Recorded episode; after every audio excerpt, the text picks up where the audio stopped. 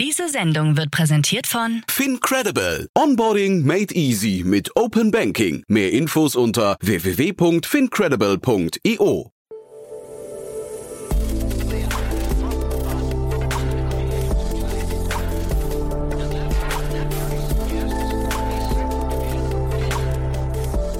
Startup Insider Daily.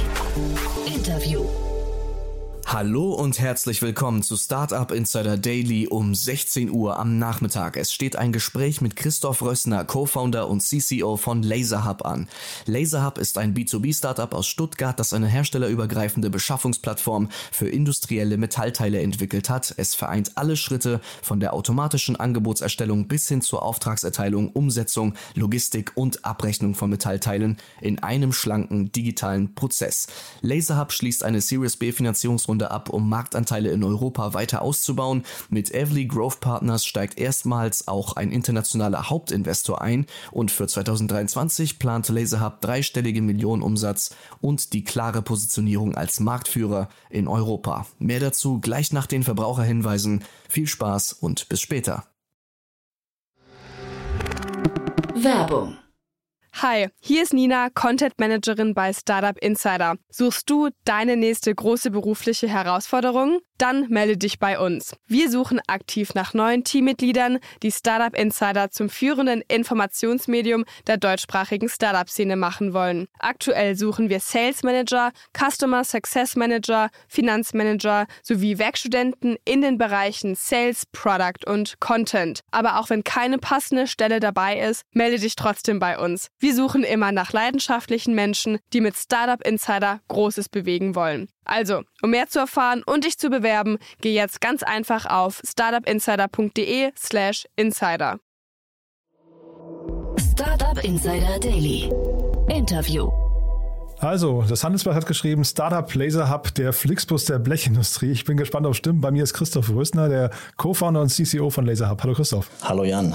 Freue mich sehr, dass wir sprechen. Und ja, kannst du direkt mal sagen, stimmt das dieser Vergleich mit Flixbus oder nervt der? Ja, das ist ein, ich sag mal, eher, eher nostalgischer Vergleich. Also Flixbus war ja so eines äh, der ersten großen deutschen Startups und man sucht ja dann in der Presse immer ganz gerne irgendwelche Analogien, die man dann heranzieht. Und äh, Flixbus würde damals herangezogen. Am Ende vom Tag äh, sind wir bei LaserHub angetreten, um in unserer Branche einen eigenen Footprint zu hinterlassen, um die Branche der Metall-B- und Verarbeitung zu digitalisieren. Und ich hoffe, dass äh, in der Zukunft vielleicht die Branche dann äh, andere Startups mit dem Titel äh, Laser Hub der so und so Branche tituliert. Das ist die Zielsetzung, die wir haben, auf jeden Fall. Sehr gut, ja, das finde ich selbstbewusst. Und auf dem Weg dahin, wo steht ihr da gerade? Genau, also wir äh, sind jetzt knapp fünf Jahre am Markt unterwegs. Wir sind ja eine digitale Beschaffungsplattform, die die Beschaffung und Produktion von individuellen Metallteilen äh, digitalisiert. Das äh, bedeutet, wir treffen hier schon auf eine sehr, sehr äh, tradierte Branche, die wir komplett disruptieren. Und B2B ist äh, natürlich nicht, nicht B2C, die Mühlen gehen manchmal langsamer. Aber dennoch sind wir auf einem extrem guten Weg. Wir sind in der Zwischenzeit Europas führende Plattform in diesem Bereich.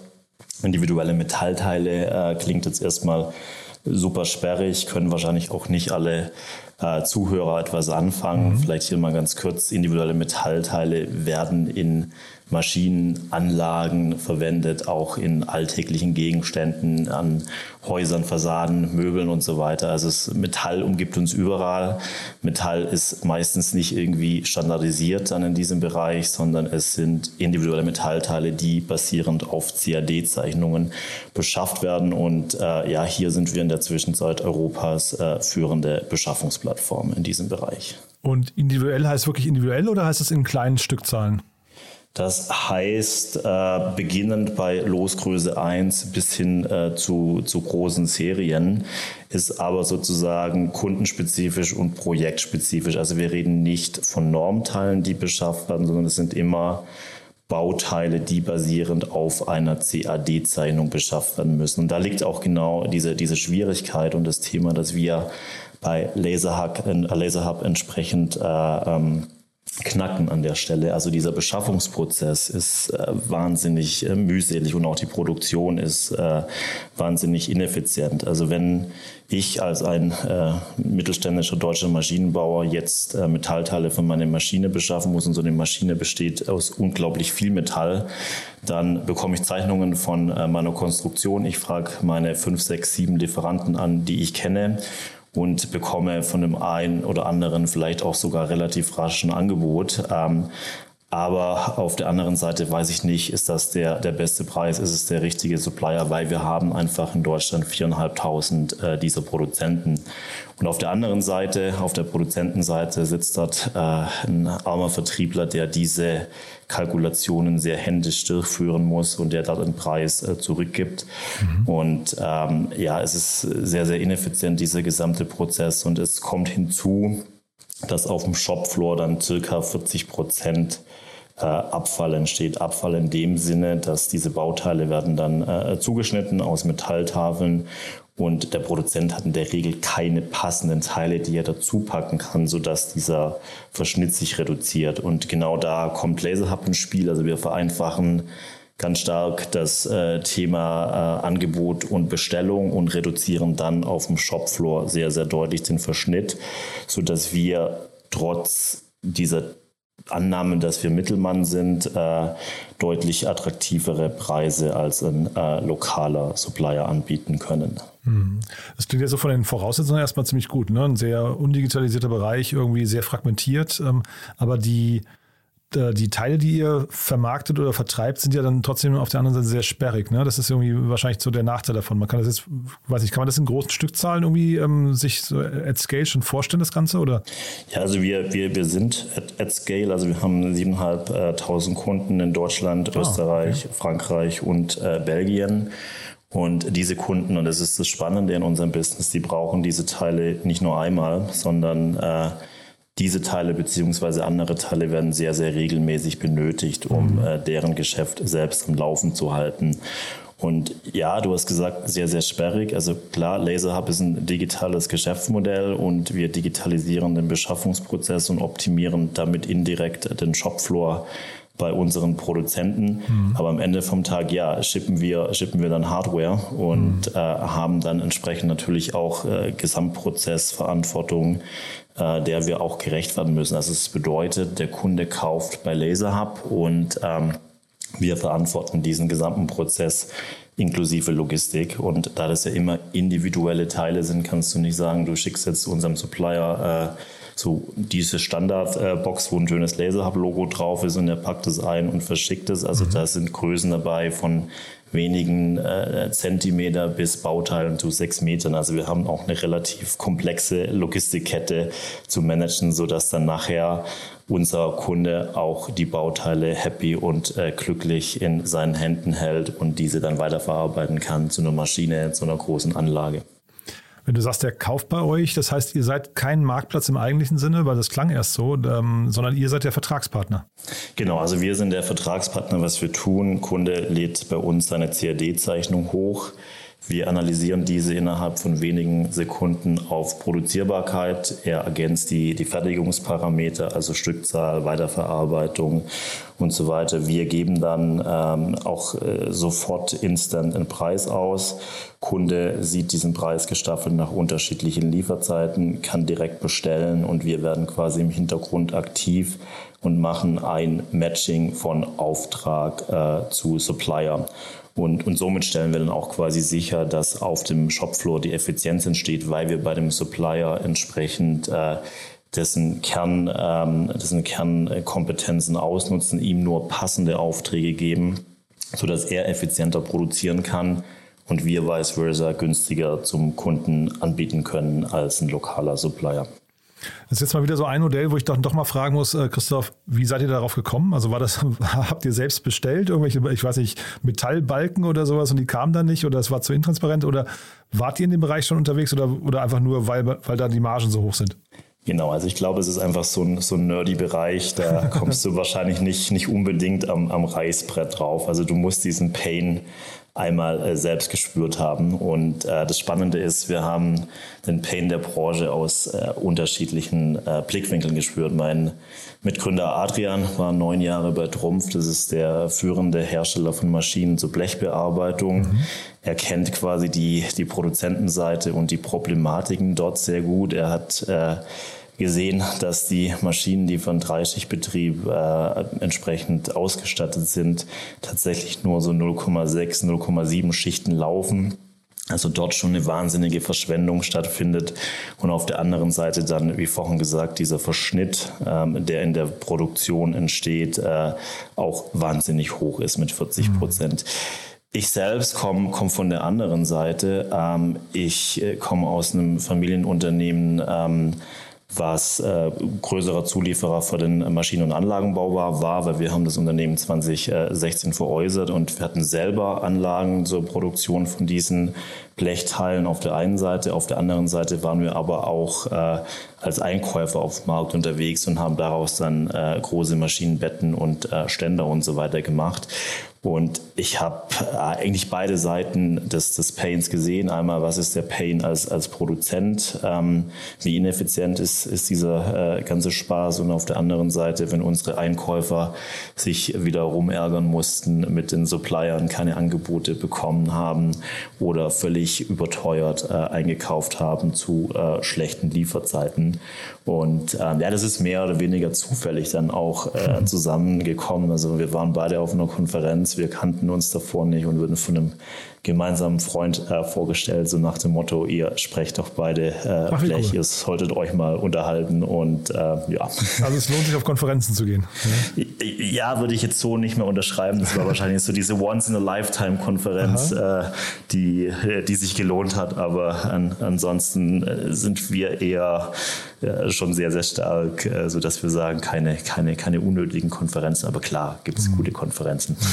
Ja, ja, genau. Du, jetzt äh, würde ich ja gerne sagen, ihr habt einen richtig guten Lauf. Ne? Das klingt ja auch erstmal so 7.500 Kunden. Ich habe in der Pressemeldung gelesen, ihr wollt irgendwie, ähm, äh, ich glaube, einen dreistelligen Umsatz im nächsten Jahr, äh, dreistelligen Millionen Umsatz im nächsten Jahr erreichen.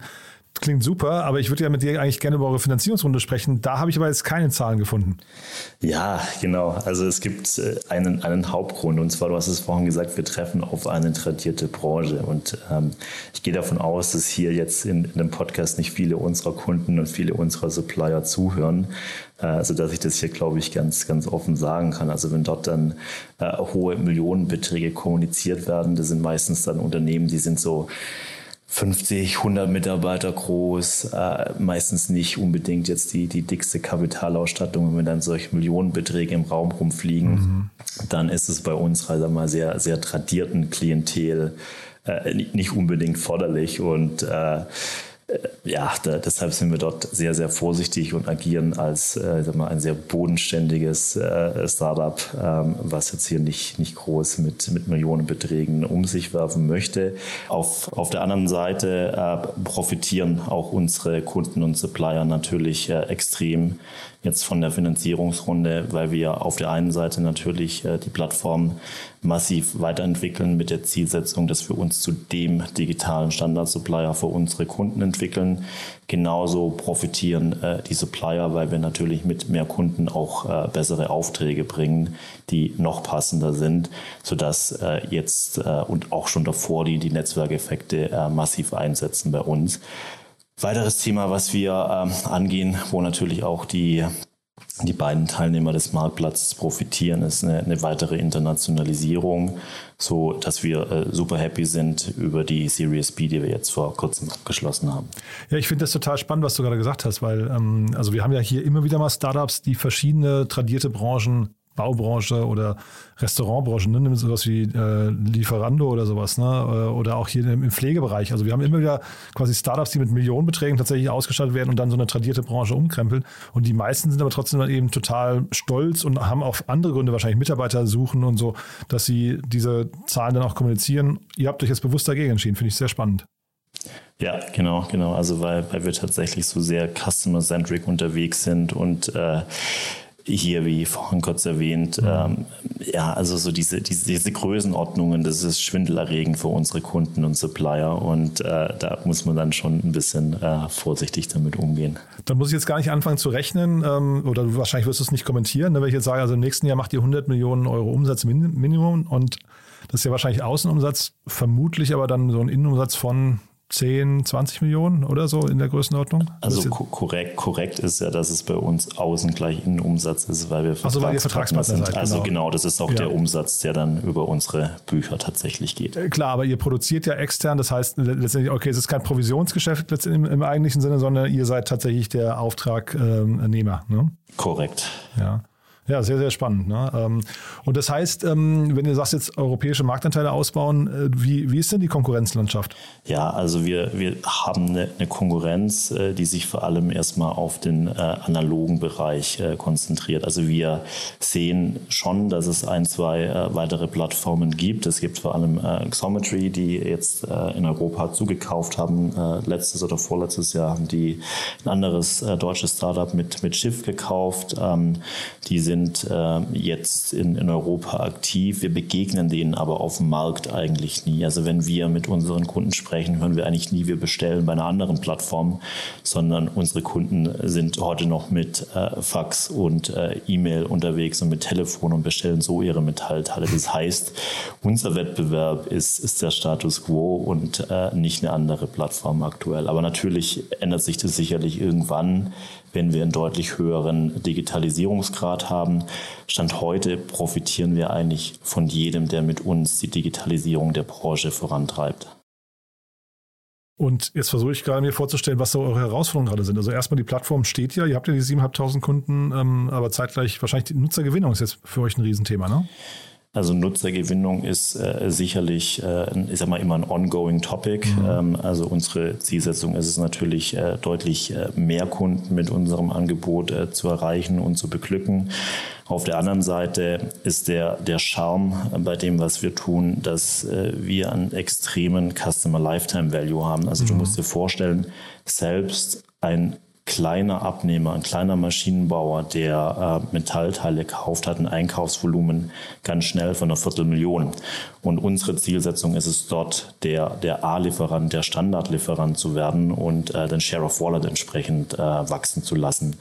Und äh, hier haben wir entsprechend ähm, ja, strategische Weichen in den letzten äh, Monaten gestellt, die uns jetzt hier äh, deutliche Fortschritte bescheren. Aber das ist natürlich ein Weg, äh, der der, der ongoing ist. Also das äh, kommt über das Thema Klarpreis, es ist super wichtig in der Branche, aber mit jedem neuen äh, Feature, was wir auf der Plattform anbieten, mit jedem neuen Fertigungsverfahren, was wir in der Tiefe dazu nehmen, gewinnen wir dort Share of Wallet beim Kunden. Mhm. Und hier ist die Zielsetzung uns ganz klar nach vorne zu entwickeln, mehr Fertigungstiefe für die Kunden anzubieten, um somit auch mehr Umsatz pro Kunde zu machen.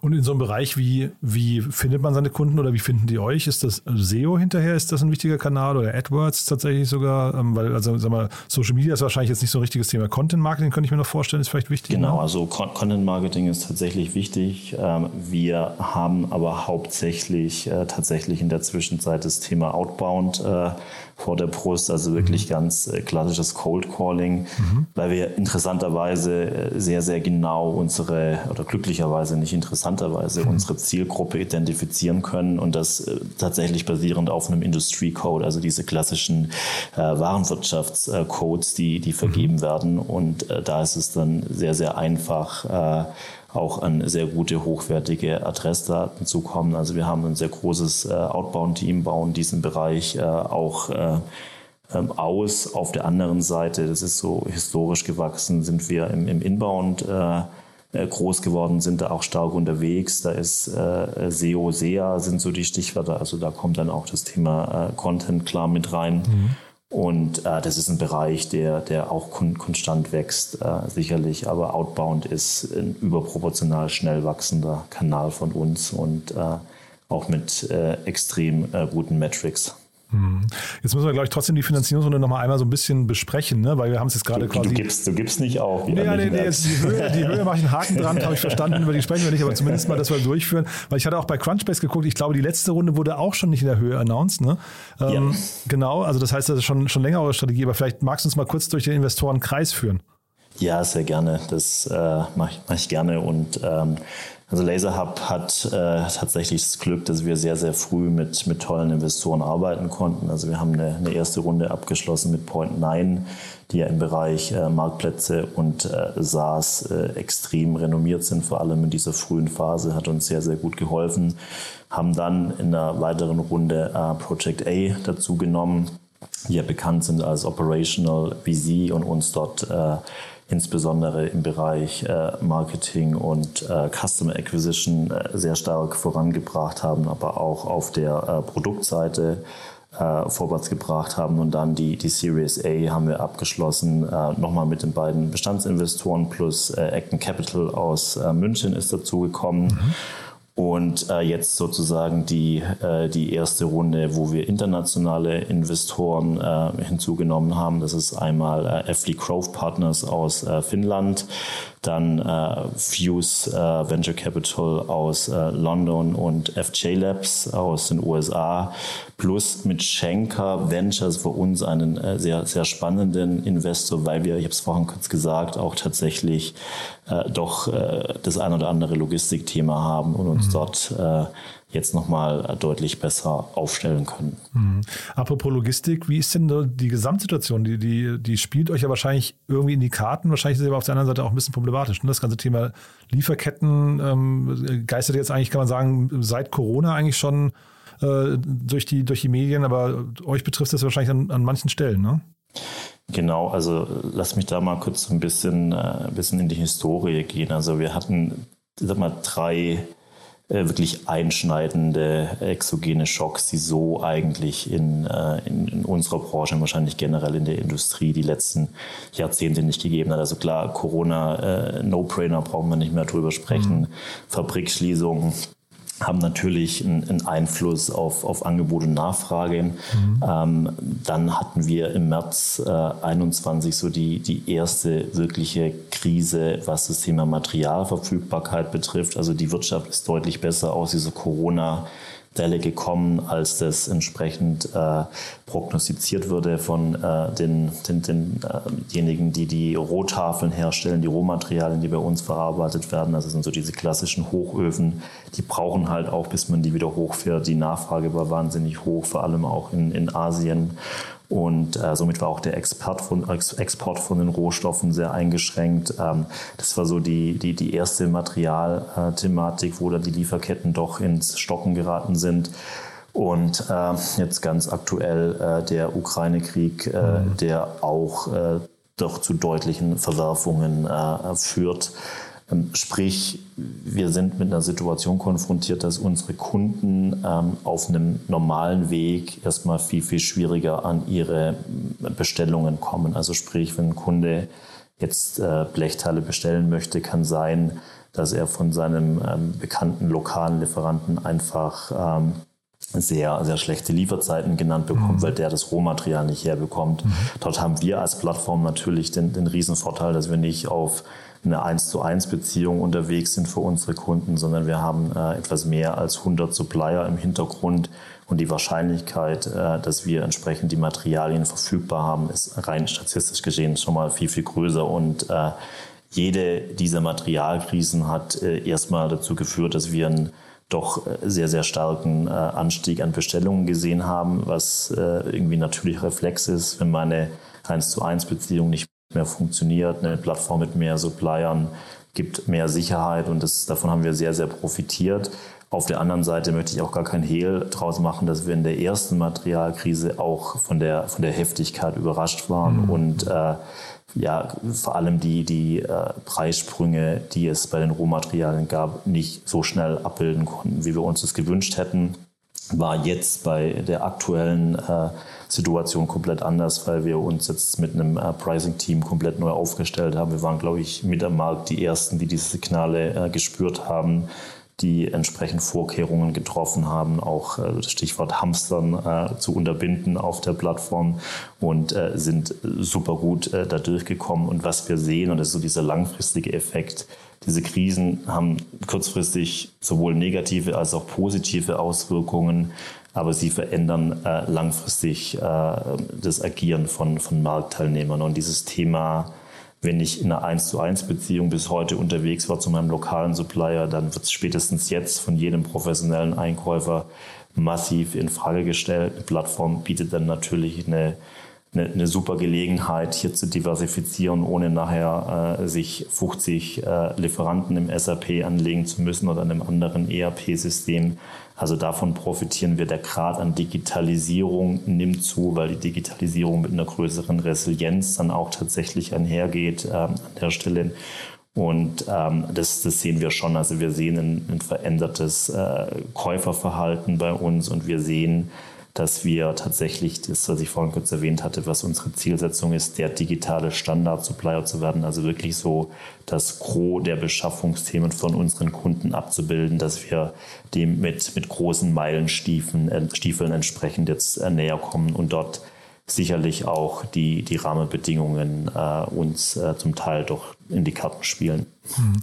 Kannst du nur trotzdem noch mal vielleicht erklären, diese Entscheidung, dass ihr das quasi ähm, im eigenen Namen macht, diese ganzen Verträge, weil das bedeutet ja hinterher auch, ihr seid für die Logistik zuständig. Ne? Äh, ihr könntet das, oder versteht das falsch, weil ihr könntet ja auch sagen, äh, ihr vermittelt nur, wie das ein normaler Marktplatz macht und danach haltet ihr euch raus und wenn das ganze Thema sechs Wochen zu spät kommt, ist es eigentlich nicht mehr euer Problem.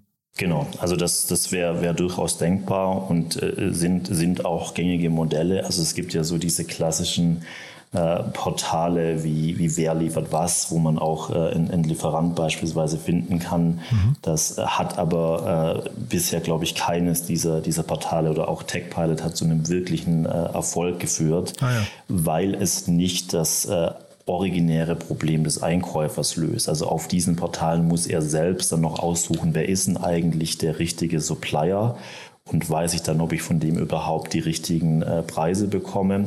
Und äh, auf der anderen Seite, da, da, kommt uns die Branche sehr entgegen. In der, in der Branche ist so das Thema Zuverlässigkeit nicht unbedingt das höchste Gut. Es klingt jetzt äh, vielleicht etwas, etwas ketzerisch, aber da werden Liefertermine auf KW-Basis angegeben, also Kalenderwoche. Und äh, wenn es Kalenderwoche 26 ist, dann kommt es garantiert in Kalenderwoche 28. Und hier mit reinzugehen als Vertragspartner scheint jetzt erstmal ein sehr großes Risiko zu sein, aber über digitale Anbindungen von unseren Suppliern und dadurch, dass wir denen sehr passende Aufträge geben, schaffen wir es tatsächlich, äh, eine sehr, sehr hohe Lieferzuverlässigkeit zu haben. Also wir haben eine Lieferzuverlässigkeit, die sich im Automobilbereich abspielt, also so knapp 95 Prozent. Das ist äh, ein Standard, den unsere, unsere Branche so gar nicht kennt und das kriegen wir nur hin, indem wir auch der, der Vertragspartner sind an dieser Stelle und die gesamte Kette steuern. Mhm. Und das, das Charmante daran ist, wir bringen dadurch ein komplettes Vertrauen in so digitale Plattformgeschäftsmodelle rein, weil sie nicht bei einem anonymen Dritten kaufen, mhm. weil sie nicht wissen, an wen sie sich dann äh, wenden müssen, wenn es äh, Reklamationen gibt in diesem Fall. Und bei uns haben sie halt einen Ansprechpartner, der sich dann um dieses komplette Thema kümmert, immer im Sinne äh, des Kunden. Also dort so dieser, dieser radikale Ansatz über die Verantwortung, die wir entsprechend äh, eingehen, die natürlich mit einem gewissen äh, Risiko kommt, schaffen wir es schneller, äh, das Vertrauen des Kunden zu gewinnen und damit auch äh, schneller dieses Thema des, äh, der Beschaffung äh, zu digitalisieren. Mhm. Aber so der Vergleich mit Flixbus, so verkehrt ist der, glaube ich, gar nicht. Ne? Wahrscheinlich ist euer Modell hinterher raffinierter, ne? weil, oder, oder zumindest risikoärmer, weil Flixbus muss ja wahrscheinlich fahren, auch wenn der Bus nicht voll ist. Ihr produziert quasi im Auftrag erst. Ne? Äh, aber ansonsten äh, es ist beides sehr asset-light trotzdem, ne? Genau, also wir sind äh, komplett äh, asset-light. Ich glaube, Flixbus besitzt einen Bus, der hat äh, aber, glaube ich, nicht mal eine Straßenzulassung. Ja, das hat sich geändert durch den Greyhound, äh, durch die Greyhound-Akquisition. Korrekt, ja. genau, das war, war damals noch. Ähm, ja, ja. Und wir besitzen keine, keine Lasermaschine und auch keine äh, Drehmaschine und äh, haben das auch äh, nicht vor. Das sollen diejenigen machen, die das äh, schon seit Jahrzehnten machen, die das viel besser können als wir. Was, was wir können, ist, wir, wir haben eine, Expertise im, ähm, im Instant Pricing und wir haben die Expertise, dass wir den Markt so gut kennen, dass wir dieses perfekte Matching von Auftrag und Supplier hinbringen, um damit die Effizienz auf dem Shopfloor zu schaffen, was mhm. wir dann wiederum in günstige Preise übersetzen. Also da ist so dieses Thema Fokus für uns äh, super wichtig und so eine Produktion zu betreiben, was theoretisch ja denkbar wäre, wenn man irgendwann mal weiß, so mhm. Amazon-like, was sind denn diese, diese Top-Runner, die immer laufen, welche Materialien. Ähm, das ist dann doch irgendwie ein komplexes Thema und äh, wir konzentrieren uns lieber mit unseren aktuell knapp 140 Mitarbeiter auf die beste Plattformlösung, den besten Preis für unsere Kunden und den besten Service und äh, so, dass wir auch äh, Happy Supplier auf der anderen Seite haben. Das ist unser, unser Steckenpferd an der Stelle. Ja, wobei ich hatte den Daniel Kraus von Flixbus hier zu Gast, der dann diese Akquisition von Greyhound erklärt hat. Und ich glaube, mhm. die haben bis kurz davor auch gedacht, sie sind genauso unterwegs wie ihr, ne? So, und, und werden das niemals machen und plötzlich kommt eine Gelegenheit und dann macht man es vielleicht eben doch, ne? Also das äh, weiß man dann vielleicht nicht. Ne? Oder man muss, ja. sehr, man muss sehr stark sein. Kann auch sein. Genau, also momentan ja. äh, ist es äh, tatsächlich so und mhm. wir glauben auch fest daran, dass es der richtige Weg ja. ist. Aber wie du sagst, äh, äh, never say never. Und mhm. ähm, ja, wenn man dann vielleicht das nächste Mal sprechen, sieht die Welt schon anders aus. Wir sind ja dann, obwohl es eine tradierte Branche ist, doch selber als Laserhub sehr dynamisch und äh, haben natürlich einen, einen Fixstern, haben eine Vision, die wir verfolgen. Aber manchmal muss man halt auch dort vielleicht äh, sprungfix äh, was ändern. Cool. Also wenn wir das nächste Mal sprechen, äh, wahrscheinlich wieder im Rahmen von der Finanzierungsrunde, dann ja, ich weiß gar nicht, wann, wann, merkt man, ob ihr ein Unicorn werdet? Das ist ja auch dann äh, spannend, ne? Aber dann, ja, genau. müssen wir aber mal gucken. Kann, kann genau. ich dir gerade selber gar nicht sagen, wie wir mit diesem Thema umgehen ja, werden dann. Genau, genau. Okay, aber ich drücke die Daumen, dass es irgendwie, zumindest, dass ich im kleinen Kreis es feiern können, wenn es soweit ist, ja. Dann, das werden wir. Genau. Dann würde ich sagen, also von meiner Seite aus sind wir durch. Haben wir aus deiner Sicht was Wichtiges vergessen? Nee, das äh, passt. Hat, Ihr sucht Mitarbeiter, Spaß hast du gesagt, gemacht. ne? Ja, wir suchen ständig. Also wir, äh, wir wachsen an äh, an allen Fronten, also sei es äh, Marketing, Sales, aber insbesondere auch im, im, im Product-Bereich, im Engineering-Bereich. Ähm, in Stuttgart, ne? Oder? In, in Stuttgart, wobei, und das ist äh, sicherlich ein äh, sehr wichtiges Alleinstellungsmerkmal hier in, in der Stuttgarter Region, zumindest vielleicht nicht unbedingt jetzt aus Berlin, aber wir sind äh, remote first, obwohl wir ein äh, super tolles Büro haben. Aha und äh, haben in der Zwischenzeit Mitarbeiter aus, glaube ich, knapp äh, 40 äh, Nationen, die über ganz Europa verteilt sind. Ähm, gerade diese Woche haben wir unsere On-Site Week, also alle Kollegen und Kolleginnen sind gerade in Stuttgart und äh, super cool, sich einfach auch mal wieder äh, persönlich zu sehen, jetzt auch nach der langen Abstinenz durch Corona. Aber wir schaffen es tatsächlich, dass wir zwei bis dreimal im Jahr alle im, im Büro zusammenbringen. Und äh, du hast vorhin gesagt, im kleinen Kreis gibt es was zu feiern. Ja, wir, wir feiern tatsächlich dann äh, morgen unsere Series B Party im wahrscheinlich schon eher größeren Kreis. Genau. Super. Du, dann viel Spaß dabei. Also Glückwunsch schon mal zu der Runde. Wie gesagt, ich kann sie nicht richtig ja. einordnen, aber es klingt toll. Und dann, ich freue mich, wenn wir eine Fortsetzung machen zu gegebenem Zeitpunkt. Ja? Perfekt, das Super. machen wir. Ich danke dir. Christoph. Hat Ciao. Spaß gemacht. Ciao. Ebenso. Ciao. Werbung Hi, hier ist Moritz, Marketing und Growth Manager bei Startup Insider. Wenn du über die verschiedensten Themen immer auf dem neuesten Stand sein möchtest, dann empfehle ich dir auf jeden Fall unsere Newsletter auszuprobieren. Von unserem täglichen Morning Briefing Startup Insider Daily zu unseren themenspezifischen Newslettern wie Krypto und Web3, Investments und Exits oder KI Kompakt bist du mit unseren Newslettern immer top informiert. Falls du interessiert bist, kannst du dich jetzt ganz einfach kostenlos anmelden und zwar unter startupinsider.de/slash insider. Startup Insider Daily, der tägliche Nachrichtenpodcast der deutschen Startup-Szene. Vielen Dank für das Gespräch an Christoph Röstner, Co-Founder und CCO von LaserHub. Das war die letzte Ausgabe Startup Insider Daily für heute. Am Mikro war heute wieder für euch Levent Kellele. Ich sage vielen Dank fürs Zuhören und freue mich, wenn wir uns bald wieder hören. Macht's gut und auf bald.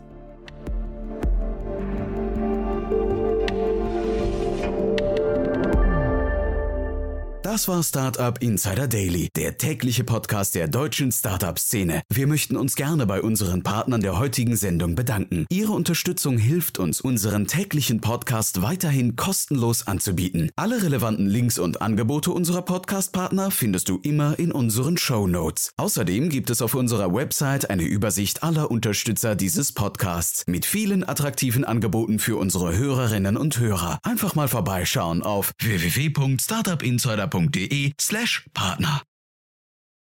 Diese Sendung wurde präsentiert von Fincredible. Onboarding made easy mit Open Banking. Mehr Infos unter www.fincredible.io.